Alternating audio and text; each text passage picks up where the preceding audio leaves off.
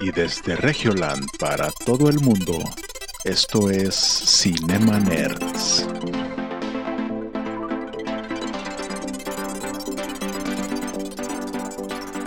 Bienvenidos a Cinema Nerds, el podcast en donde hablamos de películas, series y videojuegos.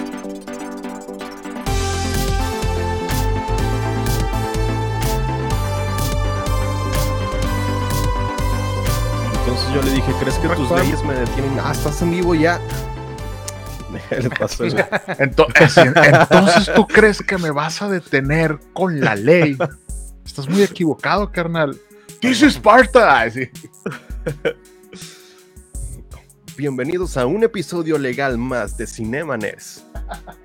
Y entonces el final de. Ay, Yo dije, voy al cine, pero ¿para qué? Si están inter... Ah, está- estamos en vivo.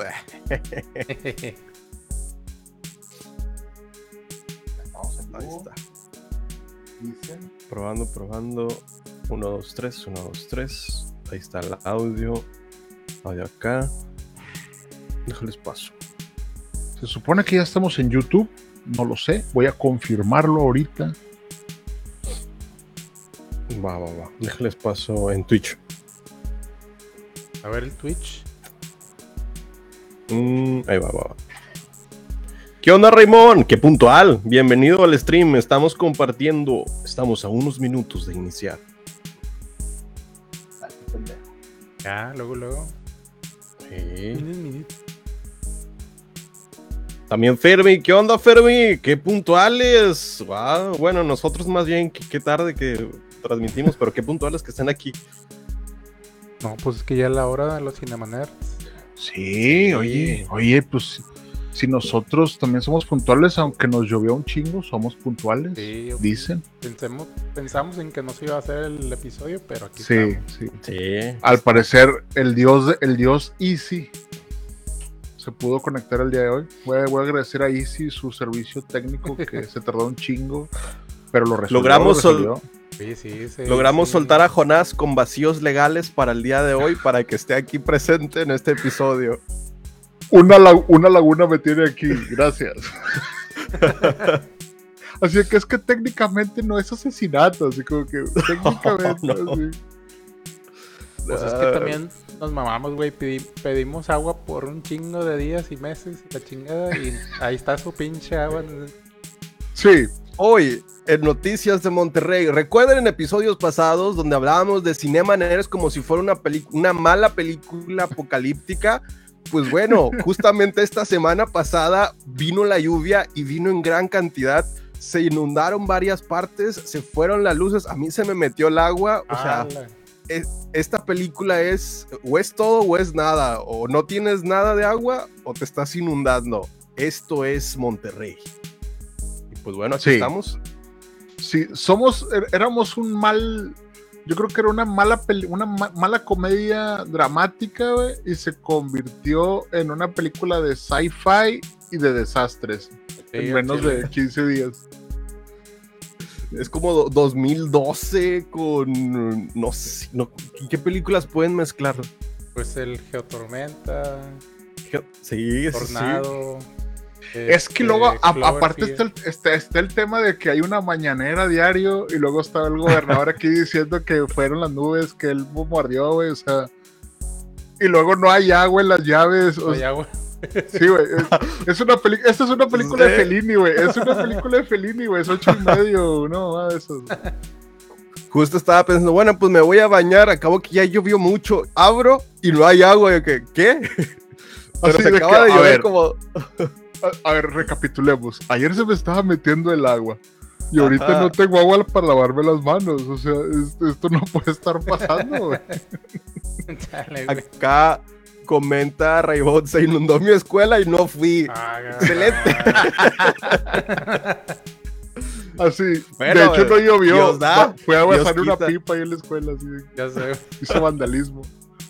Dejó abierto la de los baños y ya. No, bueno, a veces no. son milagros también. Sí, Sí. sí, o sea, lo, lo- lo- lo de ayer sí estuvo, estuvo cab- ayer y antier estuvo cabrón aquí, pero como dice Eric, o sea, nosotros vivimos en el extremo, o sea, ¿quieres lluvia, güey?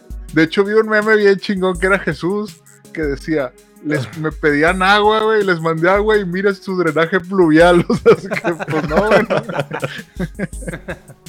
Uno pensaría que uno pensaría que la sequía nos prepararía, nos prepararía para recibir el agua bien, así como canalizándola y todo.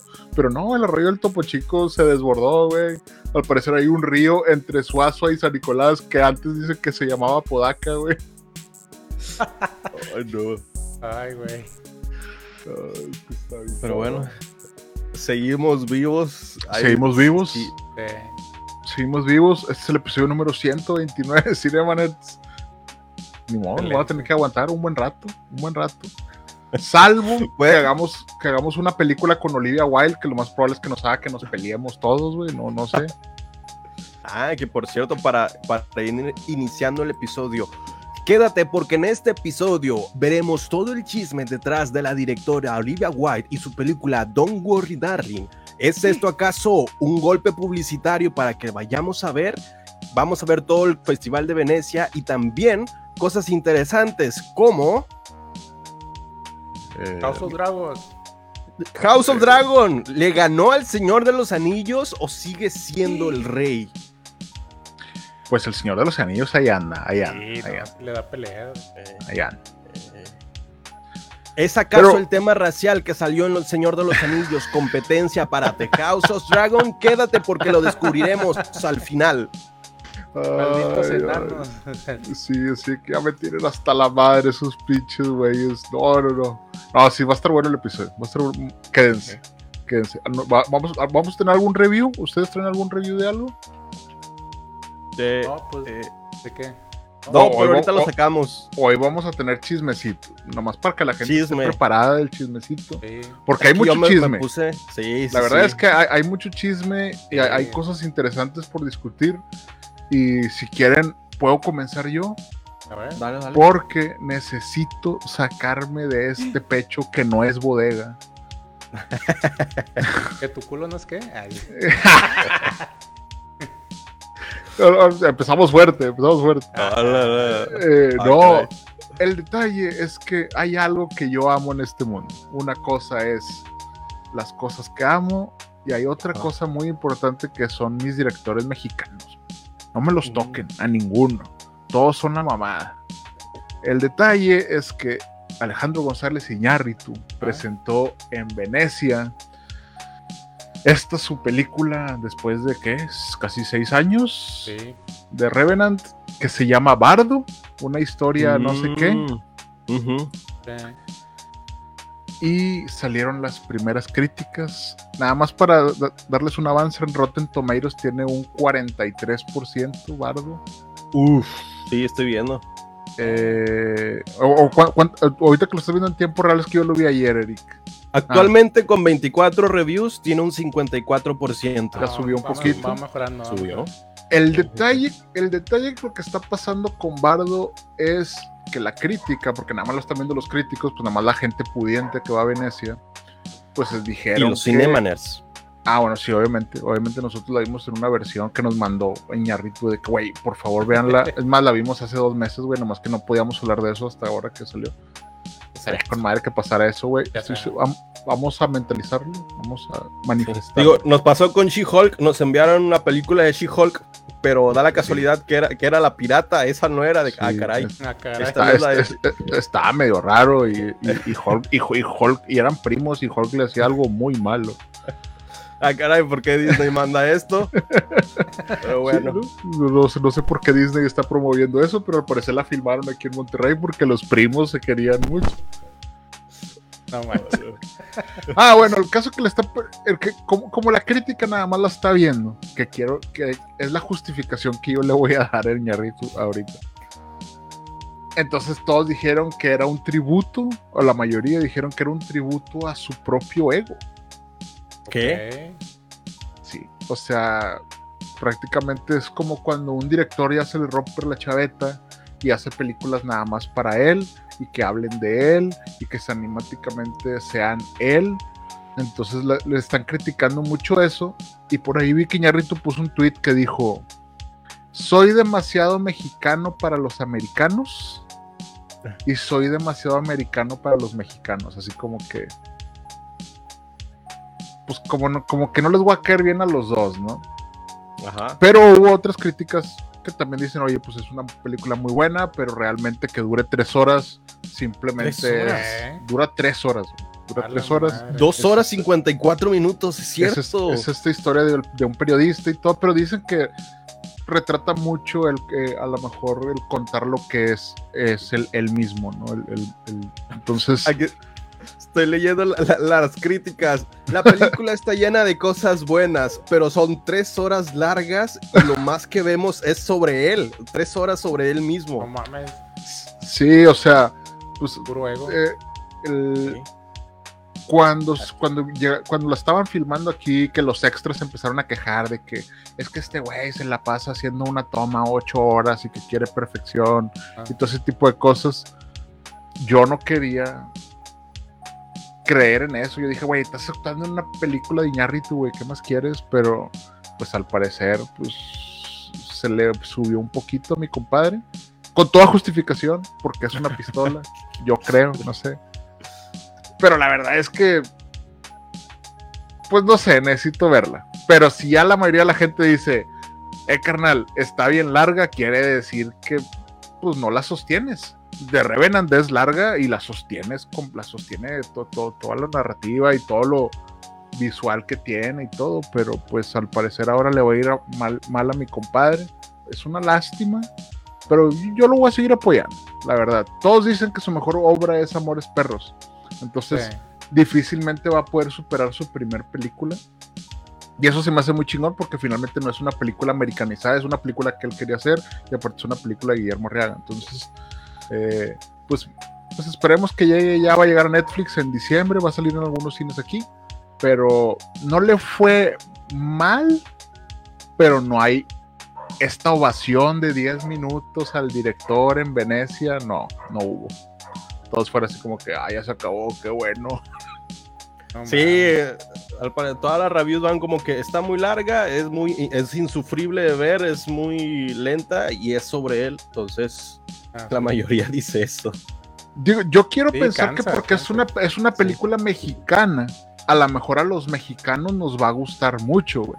Puede ser. ¿Cuántos, ¿Cuántos mexicanos hay en Venecia ahorita viendo vi- o que vieron Bardo? No creo que muchos. Entonces, yo sin verla, yo puedo decir que me va a gustar porque pues, es una película de Ñarrito y es una película mexicana y porque Cuarón hizo algo bueno con Roma, por ejemplo. Entonces, a lo mejor internacionalmente la gente no la entiende. Pero que te digan, Amores Perros es la chingonada, pues quiere decir que entienden el, lo que es el Mexa y, una película mexicana, güey. Entonces, a lo mejor esto ya es too much para la banda, ¿no? O, o simplemente es como que no, pues a este güey ya se le ya se le botó la canica, ¿no? Puede ser.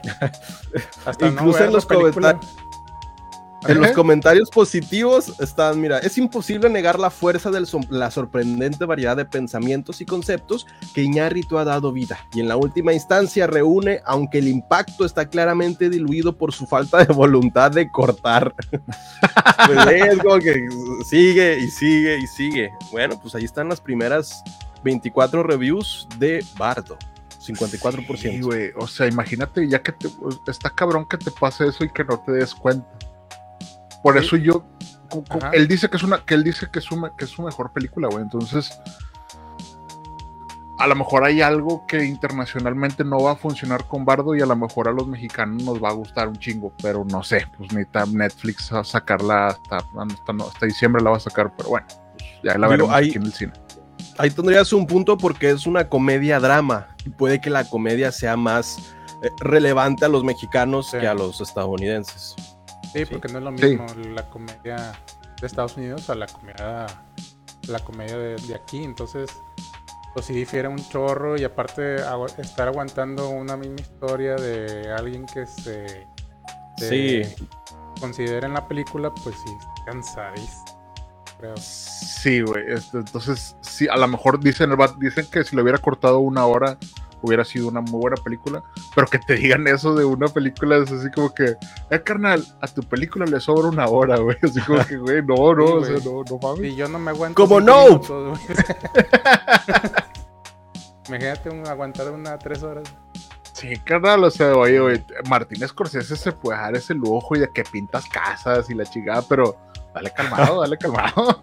No, incluso yo batallé, tres, ¿qué cuántas horas? Tres horas, la tuve que ver como miniserie porque no, no la Sí, pude haber sí. seguido. Sí. Hasta Zack Snyder con su Justice League le dijo, eh, está larga, pero no se agüiten, va a haber chingazos. bueno, bueno, bueno, pues, pues, está bien, ¿no? Pero bueno, eso no va a quitar que Iñárritu es Iñárritu, pero finalmente que la gente esté diciendo es una película a su ego, o como que quiso hacer una película de Fellini, pero muy a su estilo. A Fellini, pues se lo lo contemplas porque es Fellini, pero a Iñárritu no, o sea, está acostumbrado a entregar muchas cosas, entonces, pues a lo mejor ahí sí se, se le fue un poquito. ¿no? Ya veremos, ya veremos. No, pues sí. Tiene fecha de salida del Ah. 4 de noviembre de este año. El 4 de noviembre en cines, Ah, sí. porque, Sí, así es. porque aquí, aquí nos va a llegar hasta un mes después en Netflix, porque es de Netflix la película. Ay, güey, no, no sé si verla en el cine, ¿eh? Ya me dio, ya me dio miedo. Es que tres horas, pues es que puedes ir, no sé, haces el súper, Sí, vas a comer, vienes, sí.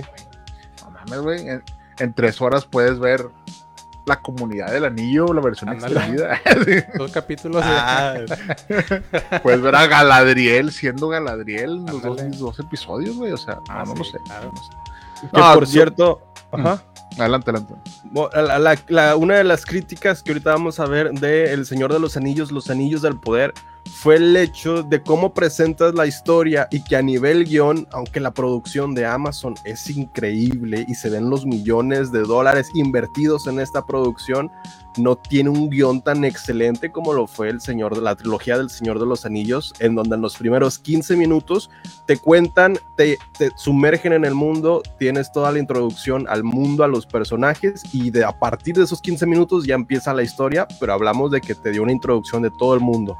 Y en El Señor de los Anillos, este, Los Anillos del Poder, flaquea mucho el hecho del guion, de decir, ok, está increíble todo.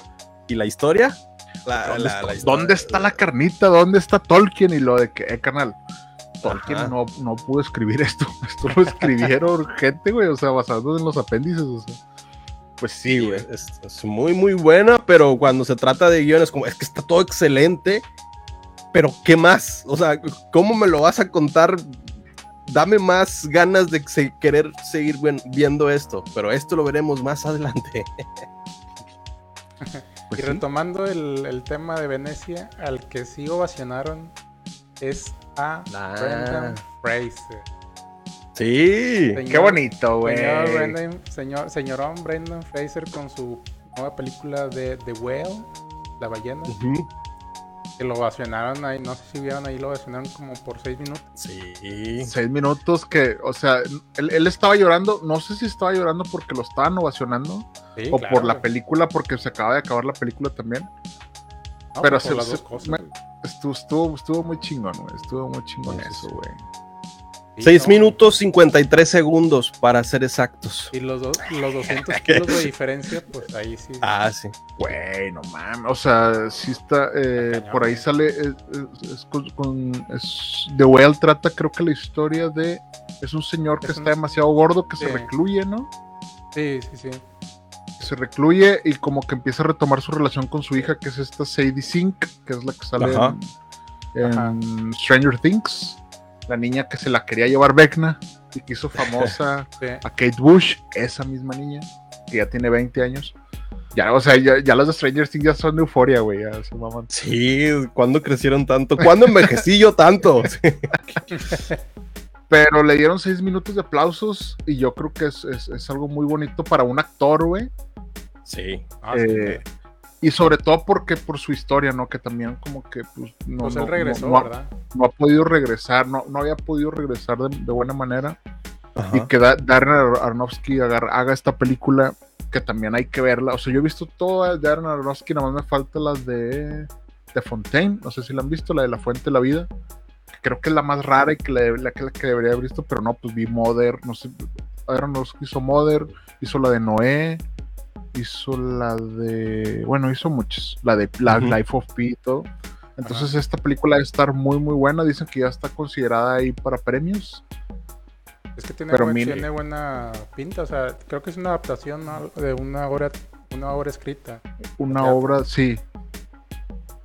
Pues, sí, Es- se- se- Yo, yo recién, hace, hace, hace poco tiempo vi una que también era de un señor gordote en, en, en, en- en Amazon, la vi, pero no me acuerdo cómo se llama.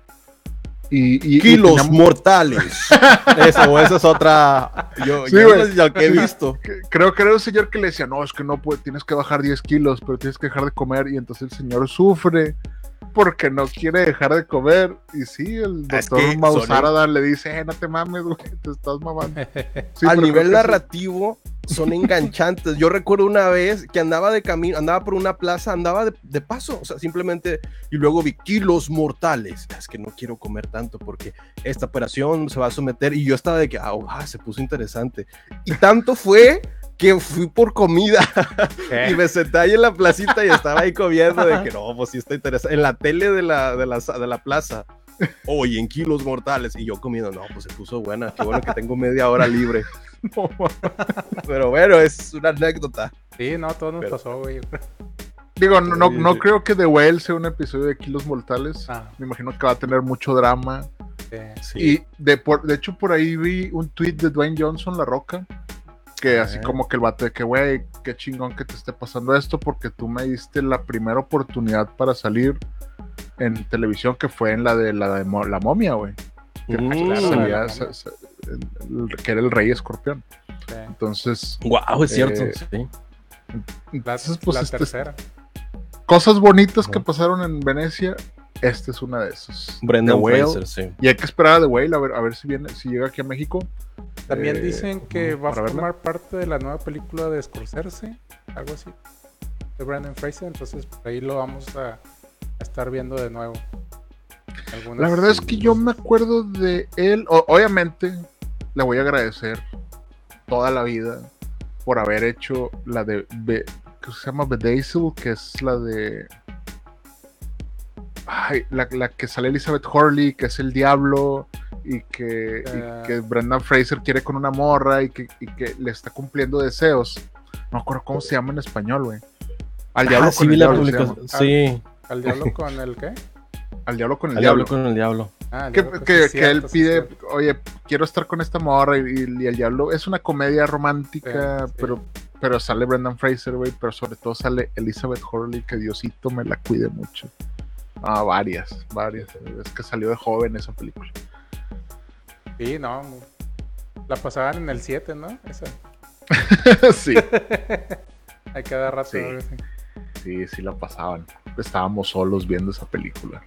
Muy solos. Es que el, di- el, el- el diablo sale como los siete pecados capitales, güey. Entonces, wow. ¿Qué? uno de, un- uno de niño, pues ve eso y es como que, ah, Sí, no. mira, me gustan las niñas. No, pues sí. Se te abrían los ojos. Pero bueno, y me acuerdo que también salió en la de Crash, que, que esa sí ganó un premio Oscar, no sé si se acuerda la de Crash, que es esta película que trata del racismo en Los Ángeles. No, no- no me acuerdo de quién es Crash, pero, pero, pero por ahí también salió Brendan Fraser, salía que era un, subprocurador. Pero pues por, por ahí se fue apagando y, y qué bueno que resurja, ¿no? Qué bueno, qué bonito. ¿Qué más? ¿Qué más mugrero nos dio el Festival de Venecia? Hablando de cosas no tan bonitas, pero aún así que me dan un motivo para levantarme cada mañana con una sonrisa, es el chisme que estamos viendo de fondo de Don't Worry Darling, que dicen, especulan que incluso el chisme que está pasando detrás de cámaras de la película es muchísimo mejor que la película misma. Y eso porque se levantaron rumores que después la directora negaba, pero después que, por ejemplo, salió Shia, Shia LaBeouf y refutó que lo que estaba diciendo la directora era mentira y empezó un drama. Desde entonces ya tienen un drama con esta película. No es que me pusiera al tanto, me leí un hilo de Twitter, pero después de eso empecé a buscar fuentes confiables porque el- primero la, la curiosidad Ajá. y el deseo del chisme nace de bocas ajenas. Y uno que es, un, es un- un, eh, una persona que informa a las masas como nosotros, tiene que tener fuentes viables. Entonces, primero entra el chisme por los ojos, después busco la información y aquí tenemos los datos, señores. A ver. A ver, se Ah. los comparto. primero esta película inicia como una, una polémica donde Shia LaBeouf fue despedido, presuntamente despedido por la directora por algún, algo que lo, lo, que comenta en este artículo es que la directoria, la directora Olivia Wilde tiene una política de cero, vamos a decirlo, tontos. Entonces, no, no sé cómo, eh, zero cero cero Sí, personas. Como, como sí. imbéciles, como imbéciles. Sí, vamos a decirlo una regla de cero imbéciles y por eso se, presum- se presume que despidieron a Shia LaBeouf por tener un trato difícil con la directora o con el crew. A lo cual Shia LaBeouf le dice, Nel Pastel, porque estás ensuciando mi reputación como actor. Entonces levanta una contrapropuesta en donde exhibe un video donde, le, donde se ve que la directora le pide que vuelva otra vez y que les dé una oportunidad a esta película y a su cast y a los, a los actores, porque algo que mencionaba era que no se estaban dando el tiempo para ensayar entre los actores y que pues, no iba por un buen camino, decidió renunciar. Y la misma directora le pidió que se quedara, pero lo rechazó y es ahí entonces donde surge esta polémica donde ella dice, es, tengo política de cero, cero imbéciles y por eso fue despedido, se desviente y ya desde ahí empiezan los rumores, empieza el ojo público a ver Don't Worry Darling, porque apunta a que va a ser un gran chisme. Tiempo después, aquí tengo la cronología, se- 7 de febrero del 2000, no, no es cierto, pero... pero Un sábado. contexto. claro. 3:47 pm, donde se comparte que el reemplazo de Shia LaBeouf fue Harry Styles, quien es el cantante de Watermelon Sugar High. La directora Olivia Wilde fue lo, lo- es, lo puso como el protagónico para esta película, porque recordemos que este actor ya ha levantado taquilla en películas como ¿cuál era? Dunkerque, Dunkerque de Nolan, Ajá. que está Eternals, Dunkerque, es un, es un protagonista que levanta taquillas, es una, un actor que en salas de cine se levanta taquillas, entonces ahora que sea protagonista de una película como Don't Worry Darling, obviamente va a disparar las ventas por los, las fans de Watermelon Sugar High. Además, que se, porque se especula, o se estaba especulando Ajá. es que se me, se me fue el nombre. Dale, Espérame, dale. estoy levantando, estoy levantando expectativa. El Ya. pinche Eric, me creo que tiene un pizarrón con sé, fotos y con hilos rojos de que no, Harry llegó el 9 de febrero. Es que sí lo leí así, ¿no? Es que ya me puse nervioso. Está leyendo. Florence, Florence, ¿cómo se llama? Florence Punk, Flores, Florence Pugh, güey. Flores Pug. Sí, güey, Florence Pugh, güey. que Tiene nombre Bueno, de ahora la perro, güey. Tiene polémica. nombre de perro, güey. Sí. Sí, la polémica se levanta con la coprotagonista de esta película, que es Florence Pugh, la cual se presunta que tenía un conflicto con la directora y que en redes sociales ella no compartió nada promocional, excepto obviamente lo que tenía por contrato, pero no dio los créditos a su directora y pues ya no compartió nada más de la película, más que en su Instagram, pero incluso ignoró a la directora en redes sociales. Tengo las capturas. Y... Lo que lo, lo increíble de Ay, esto, no, no, así como que, güey, que, es como que, eh, te amo, y lo, listo. sí, Dos palomitas. literal en Instagram. Entonces, bueno, empieza un conflicto porque en medio del rodaje la directora empieza un romance con Harry Styles, pero la directora ¿Qué? ya estaba casada, entonces se divorcia y llega con el romance con Harry Styles y obviamente hace que el rodaje sea incómodo para los actores y eso pues repercute en muchísimos otros temas como que a Harry Styles le pagaron alrededor de más de 2 millones en cuanto a sus, a sus ingresos como actor, pero a Florence Pugh, la, la, la coprotagonista, le pagaron 700 mil dólares, una diferencia sustancial para un papel muy similar como protagonista y coprotagonista. Entonces ahí empieza una, una desigualdad en el salario y empiezan los conflictos entre directora y coprotagonista. Todo esto ya tiene un concepto ya de caos, un concepto de chismes que he ido desenlazando uno por uno a lo largo de estos días. Me ha apoyado con Pedrito Sola. Ya sé. Pedrito Sola ha sido un bastión de esta investigación. Mira, 2.5 millones fue lo que ganó Harry Styles y 700 mil dólares fue lo que ganó Florence Pugh. Pero bueno, ya todo este tema ya llega a este episodio final donde vemos que en el Festival de Venecia la directora dice que agradece la, presentación, pero que lamentablemente no todos pudieron estar aquí y entonces empieza una canción de fondo I'm a boss, I'm a bitch y empieza Florence Pugh sube de, de, su canoa y sale en modo en perrísima diciendo hola ya llegué cuando se presunta que estaba ocupada grabando la de Doom La parte Dune, 2 Está grabando Dune, se supone. pero entonces la vemos llegar a lo lejos y sube TikToks y se escucha I'm a beast, I'm a boss y empieza caminando y dice ¿qué onda Olivia? Y, y Olivia se queda así con la boca abierta y ya Ándale, después eh, no, no se ven en la mal periodista ya me, me, me Sí, datos. Pero- No, no, no. Necesitamos a Lalo Elizondo, güey, o a un Pepillo Origel aquí, güey, o sea. Sí, sí. Y Pero luego, bueno, Flores Pugh no estuvo en la rueda de prensa, pese a que sí estuvo en el Festival de Venecia. Entonces, en la rueda de prensa solamente están creo que cuatro o cinco integrantes de la película, pero ella no, está, no asistió a esa rueda de prensa.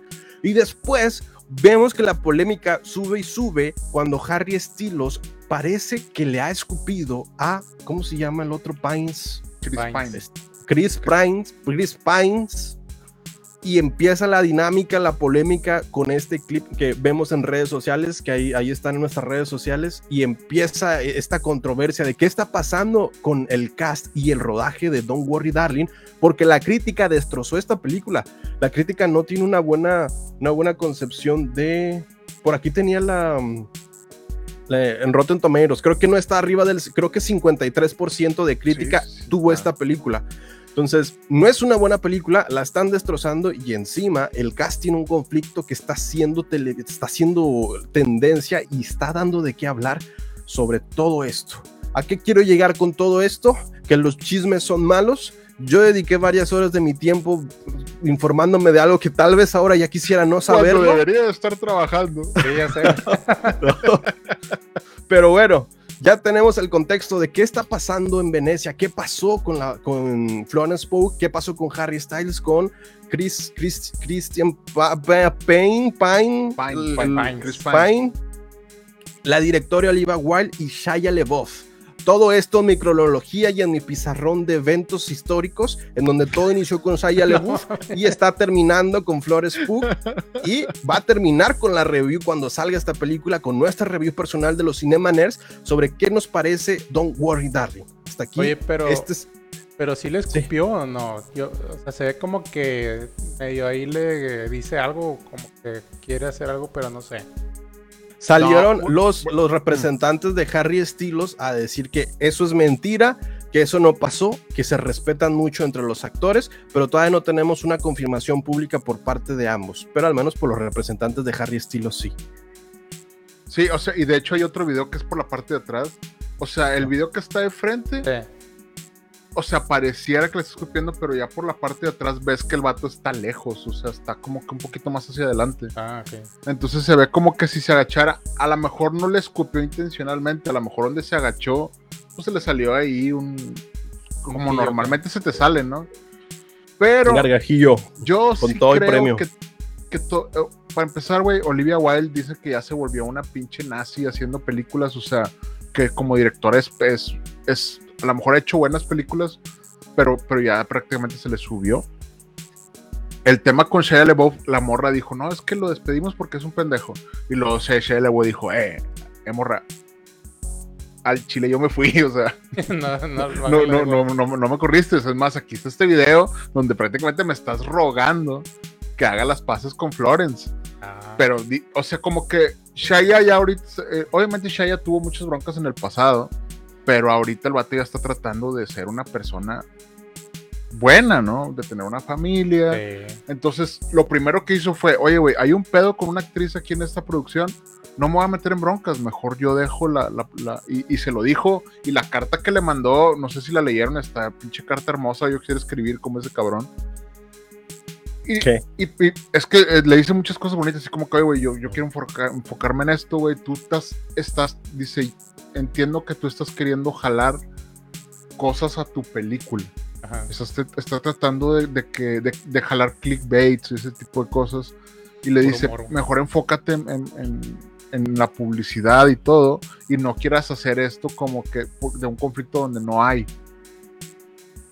Y esta morra, prácticamente, yo siento que la morra fue demasiada película para ella, güey. Fue demasiada película que ahorita lo único que le queda es decir, oye, güey, vamos a hacer esto para que la, para que la gente vea la película. Pero actuó pésimamente, obviamente, dejando a su vato, al Jason Sudeikis. Un saludo, pobrecillo. Pobrecillo. Pero bueno, güey, tenías a Olivia Wilde, te mamaste, o sea, no, no te tocaba. no te tocaba. Pero pues que se que, que dicen que se enredó con este vato. Y lo, imagínate, güey. Tú, tú vas a jalar así a actuar y luego estar ahí como que, güey, ya déjense besar, no mames, no, o- no sé, ha de ser demasiado incómodo, Sí. cero profesional, y luego la película está pésima, entonces, pues yo creo que todos lo están haciendo como que la morra les dijo, güey, pues tenemos que vender esta película, ¿qué pedo? Y la Flores dijo, nada, la chingada, güey, yo no, yo, yo me voy a hacer, pues yo, pues yo actué y ya, Va a ser Ujú. duro. pero pues está Sí. mal. O sea, yo creo que todo está mal y estoy seguro que la película ni siquiera va a estar chida. Entonces, Sí. lo único que están jalando es audiencia. Entonces, güey, es más, no tenemos 15 minutos hablando de esa mamada. Que ya no vamos a hablar de eso, güey.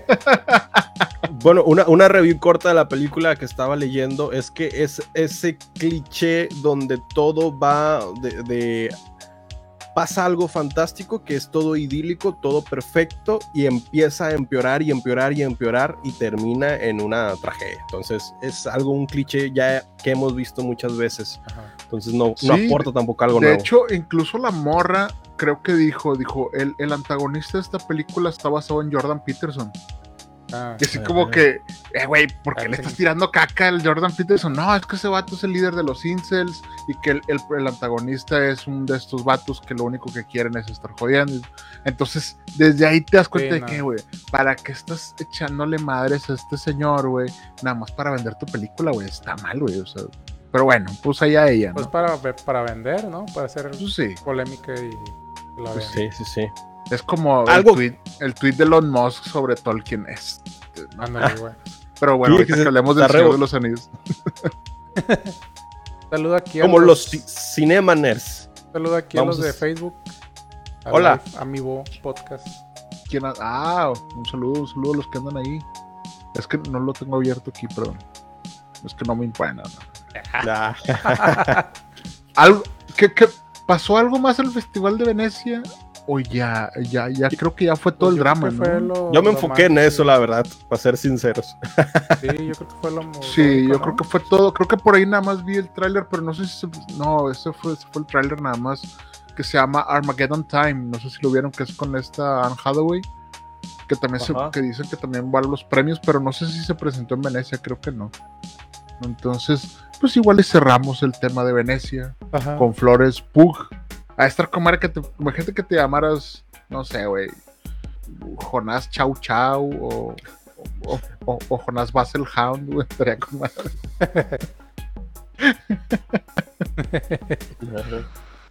Oigan, pero traemos más, no, ah, no, vamos a hablar de eh, Tolkien. Traigo los, em- los semis. Ah, los semis, los semis, adelante. Ahora, hablando de otros, otra premiación no tan polémica y el chisme con no tanto salseo, como lo son los Emmys 2022, en donde tenemos la lista completa de los ganadores. La entrega de los Creative Arts Emmys del 2022 se acaba, acaba de, de llevar, es, recordamos que es una parte antes de la entrega de los Emmys, que creo que es el 12 de septiembre esta fecha, Ajá. pero que esta entrega de premios es para la pantalla chica. Entonces, tenemos aquí algunos de los ganadores de este Emmy. Por ejemplo, tenemos que Arkane se llevó el Emmy. Ay, por cierto, Oh. perdón.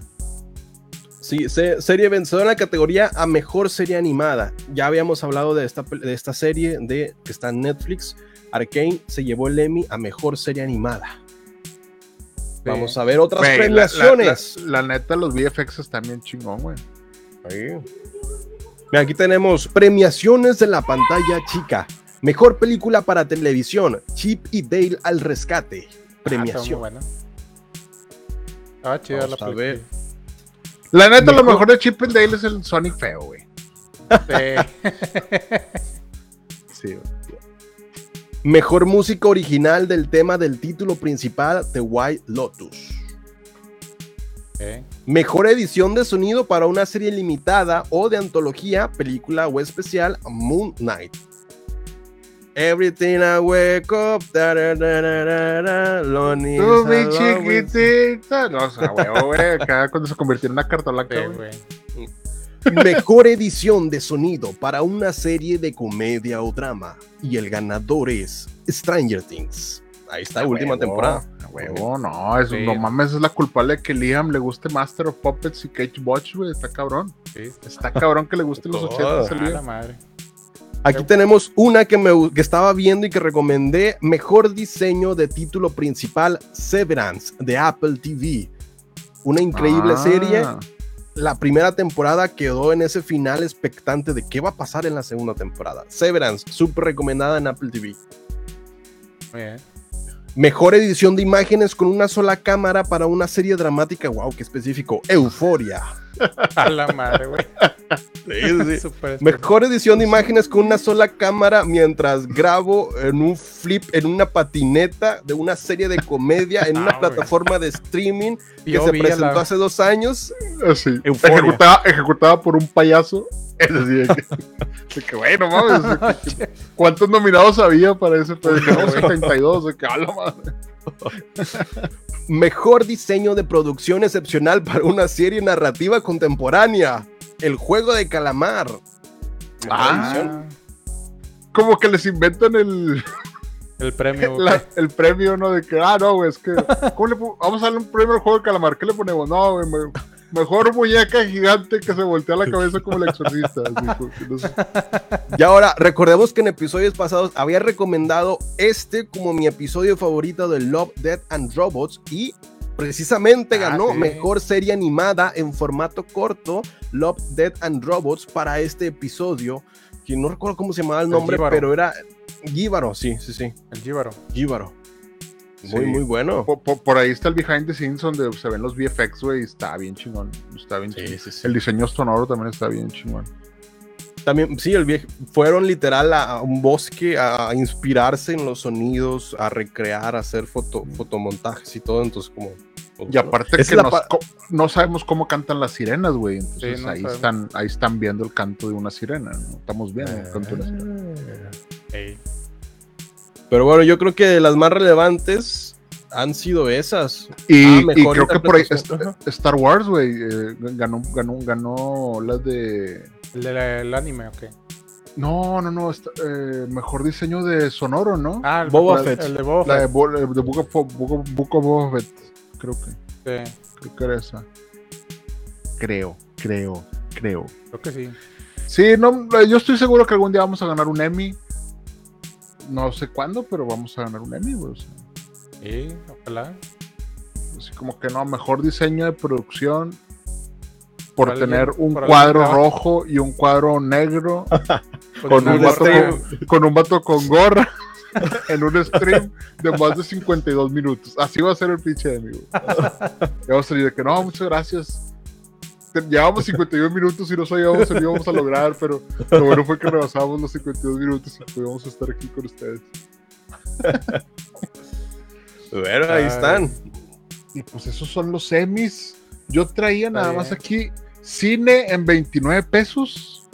No sé, Ah, qué, Oh, sí. no, no sé qué significa esto, pero creo que el 5, 6 y el 7 en Cinépolis, Cinemex y todo, como, la, como quieren recuperar o como quieren hacer que la gente vaya al cine como antes de la pandemia. Entonces hicieron estos tres días que incluso si tú ibas a ver IMAX, puedes ir a ver Nope en IMAX y te va a costar 48 pesos. O puedes ir a la sala tradicional y te va a costar 29 pesos. Entonces, todavía, todavía puedes hasta el día de mañana 7. Si estás escuchando este podcast después del 7 o en un futuro en el que yo ya fallecí, pues ni modo, ya, ya, ya, ya perdiste. Ya, ya, perdiste tu La oportunidad de ir al cine con 29 pesos. Pero bueno, pues, pues no sé cómo estás escuchando esto, persona del futuro, pero gracias por escucharlo. Ah, pero la pinche comida de 200 bolas, güey. Lolo, sí. Así, 29, pero el combo te cuesta 600. Ah, bueno, está bien. Bueno. Como quiera de algo vivo a morir. Pero pues uno mete ahí sus pinches canelazos, canelitas. Sí, sí, sí. Sí, síganos para ti para meter comida al cine. Tenemos varios TikToks donde se muestran ahí cómo podemos meter hasta un pollo violado. Ay, sí, no. Hasta el asador. Cómo hacer carnitas en el cine sin que se den cuenta. Sí, sí, tenemos varios- En este video vamos a desarmar este asador y lo llevaremos entre tres compas armado por cada persona. Lo armaremos en la sala de cine. Acompáñanos. nos falta alguien que sí lo haga, güey. Totalmente lo podríamos hacer, güey. O sea, totalmente lo podríamos hacer. Obviamente nos vamos a meter en un pedo. A lo mejor nos van a banear de un Cinépolis o de un Cinemex. Sí, güey. Empezó a salir Pero- humo de la sala de que Pero vamos, vamos a salir en noticia, en noticia nacional, yo creo. De, Sí, o sea, claro, claro, claro. Oye, noticias, regios siendo regios. Se acaba un presunto, presuntos tres personas que tienen un podcast llamado Los Cinemaners acaban de meter un asador para un video de TikTok. Fueron detenidos por las autoridades y, y nosotros Fueron dije, pero es que por las autoridades cuando quisieron salir a comprar más caguamas porque se les habían acabado. ellos argumentan que pagaron su boleto. Qué buen, Sí, tic- sí, sí. qué buen TikTok sería. Sí, güey. Sí. O sea, fueron detenidos cuando soltaron un par de balazos al aire para darle ambiente a la carne asada, Pero bueno, no. Si pueden ir mañana al cine, pues les va a costar 29 pesos. ay, qué Pero mañana dicen que va a llover, entonces ustedes saben. Us- Ustedes saben si se quieren arriesgar. ¿Quiere usted arriesgar a su familia y sus seres queridos por 29 pesos las salas de cine? 5, 6 y 7 de septiembre. Y pues bueno, hasta aquí mi reporte del cine. Yo nada más lo último que traigo aquí es que dice Elon Musk que Tolkien debería estarse revolcando en su tumba por lo que le hicieron al Señor de los Anillos. Eso lo tuiteó un multibillonario en Twitter. Pero bueno, obviamente sabemos que iba a atacar a Amazon porque pues, entre, entre billonarios como que se, se pelean a billetazos y a tuitazos. Entonces, pero puso literal, cada hombre que sale en la serie es un, es- está bien idiota o es, una, es un bully. Dice nada más Galadriel es, es buena y valiente. A la madre. Y yo, pues sí, le tuve que, le, le tuve que retuitear y ponerle, decirle, carnal, está, la historia de Galadriel está basada en los apéndices, entonces quiere decir que no existe la historia. Entonces, pues en esta historia Galadriel es la verga, ni modo, Pues sí, ni modo. ni modo, carnal. Sí. Pero bueno, como primera impresión, es, es, que es un personaje que cero empatía. o sea, debutó con un 85% por parte de la crítica y un 39% por parte de la audiencia. Y es que aunque tenga una increíble producción, no llega a conectar con uno. O sea, a nivel guion, nivel, te llega a aburrir incluso los primeros minutos. Pese a que es el Señor de los Anillos, a nivel del mundo de Tolkien, es increíblemente hermoso, producido. Todo está excepcional, excepto el guion. Y eso es lo que a ti te dice, uy, no sé. Llega a ser un poco irritante el personaje principal. Sí, está Ah, un no, poquito frío. Está un poquito frío el, el guion que- y le, sí le falta carnita. No sé, güey. Yo siento, güey, y lo vuelvo a repetir otra vez en este podcast. Los O sea, que mejores... somos hom- hombres blancos heterosexuales. Por esto es que no nos gustó. Sí, güey, o sea, es que nosotros tenemos grabado Aragorn. Queremos que todos sean Aragorn, queremos que todos sean valientes, queremos que... Entonces, cuando vemos una mujer, me caga que digan, una mujer empoderada, así como que, güey, esta es una mujer ya, o sea... Es como el baile de Holka, güey. Ándale. El twerking de Hulk. O sea, todos, estuvi- todos criticaron que estuviera tuerqueando y que qué le pasó al MCU. Pero yo vi a Iron Man bailando y meándose en su pinche traje, güey. O sea. Es lo mismo. Es lo Eh. pinche mismo. Vimos a Pero- Capitán Simo bailando también. Lo hacían con estilo. Aquí defendiendo. Pero lo hacían con estilo. No lo sé. O sea, yo, yo siento que ahorita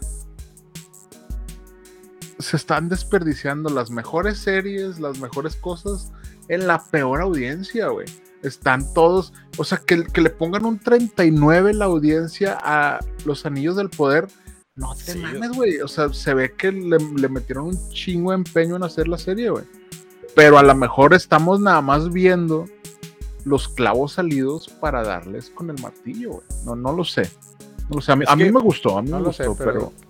Pero a mí porque me- a mí me maravillan los 60 millones de dólares por episodio, güey. Y, y ya con eso ya dices, oye, güey, No, me que los que gustar, cabrón, todo o sea. está cabrón, güey. aunque el guion esté horrible, no hubiera recibido una calificación tan baja porque todo lo demás lo salva. Entonces, Sí, pues, no, claro. Sí, O sea, y- bueno, y, y- y aparte que van dos episodios, ¿no? O sea, ah, bueno, sí, sí, sí. hay, digo, hay sí. que, hay que- hay que darle oportunidad porque pues hasta Moon Knight tiene episodios así como que... Ay, Sí. este es de relleno, este es relleno. Sí. Pero la por verdad nivel- es... pues, por el empie- nivel de empieza bien, producción, empieza bien. Por el nivel de producción y que los costos sigan siendo 99 pesos mensuales en Amazon Prime, yo creo que sí vale la pena verla. Oye, y a- aparte que vi por ahí que 20 estuvo 25 millones de, de personas que la vieron, no es como... House of Dragon House of House of, House of the Dragon, pero... a- a- arrasó, sí. Pero la- y la verdad es que Amazon sí se está mamando con la publicidad, güey. O sea, yo las pinches Lord of the lo estoy viendo en todos lados, güey. O sea, Ay, por favor, hay que recuperar este dinero. Sí, Sí, sí. al chile sí, güey. O subiremos la suscripción. Sí, güey. oye, que hayas hecho que HBO suba el primer episodio de House of Dragon a YouTube para competir, eso es. A eso la es- madre, es- es- güey. O sea, no sé si vieron eso. No, no, HBO no. subió todo el, todo el primer episodio de La Casa del Dragón a YouTube el, el día que se estrenó El Señor de los Ah, Anillos. qué cabrón. Entonces, Oh. ya desde ahí quiere decir, oye, güey, pues tam- estamos compitiendo, nomás para que veas, no somos lo mismo, porque Game of Thrones tiene su mismo, pero- va. Pero yo. El detalle es que también creo que, como no es una historia de Tolkien, güey, no, no está afianzado en, en este, en este lore que todos, que todos quieren ver a lo mejor. Pero no creo, no, no creo que no, se le, que no se le esté haciendo justicia. Pero a lo mejor, como tú dices, oye, güey, dame más carnita, güey, dame más, dame más, que, que se sienta que estoy en Tierra Media, ¿no? Que se sienta este, es- que se sienta el Saurón, que se sienta que, o sea, no porque yo ya sepa qué va a pasar, no puedes sorprenderme, le está pasando a Casa del Dragón, güey. Cada Ajá. pinche episodio te sorprende y te sorprende, aunque tú ya sabes qué va a pasar, bueno, al menos yo ya sé qué va a pasar, pero, pero bueno, pues yo creo que le va a ir bien. Sí, Se- pues, va, va a despegar, debe despegar. Sí, Creo que digo, empezó muy lenta y, y desabridona, pero pues con los escenarios que nos con los escenarios que nos muestran, güey, y todo. Pues, Así de que, pues yo creo que esa es la chingada, pero puede mejorar. pero puede mejorar, si no, qué pinche desperdicio de, de- de 120 millones de dólares para dos episodios. ¿verdad? Así como que- Y bueno, bueno, acá The House of Dragon por la crítica levantó 85% de las reviews positivo y la audiencia fue 85%. Digo, pues bueno, ahorita la favorita. ¿Quién ganó entre El Señor de los Anillos, Los Anillos del Poder y La Casa del Dragón? La Casa del Ah, Dragón está ganando por el momento. Pero hay que darle la oportunidad también al Señor de los Anillos, Los Anillos del Poder. Tengo que decir el título para que le- le- los caption y, y el CEO pueda, podamos ver, eh, podamos bien. ver y seguir viendo esta historia con mucha inclusión, elfos de color y tenemos también eh, eh, hobbits y todo el mundo se puede identificar con hobbits y elfos y todos seamos felices. pero en por mundo 152 pesos al mes de suscripción a HBO. No, son 74 pesos o cuál trade tienes tú? sí, sí, No, no, güey. es 60 Pues yo he visto los anuncios en 69 masiva, ¿no? 160, Yo pago 74 pesos 150, en pero- HBO Max. Pero tiene, es el de con todas las, todos los dispositivos. Estás diciendo nada más de tablets y, y Y no, no, no, mía, sí, no me qué, qué oso, qué oso, güey. Oh, qué- perdón. Yo soy el que usa los audífonos. Mira, uso audífonos alámbricos, perdón. Yo también. no, no. Los, pues, los audífonos inalámbricos son una mamá. Pero bueno, el, el punto es que al parecer Game of Thrones va ganando. sí. ¿Tú cómo viste el último episodio, Héctor?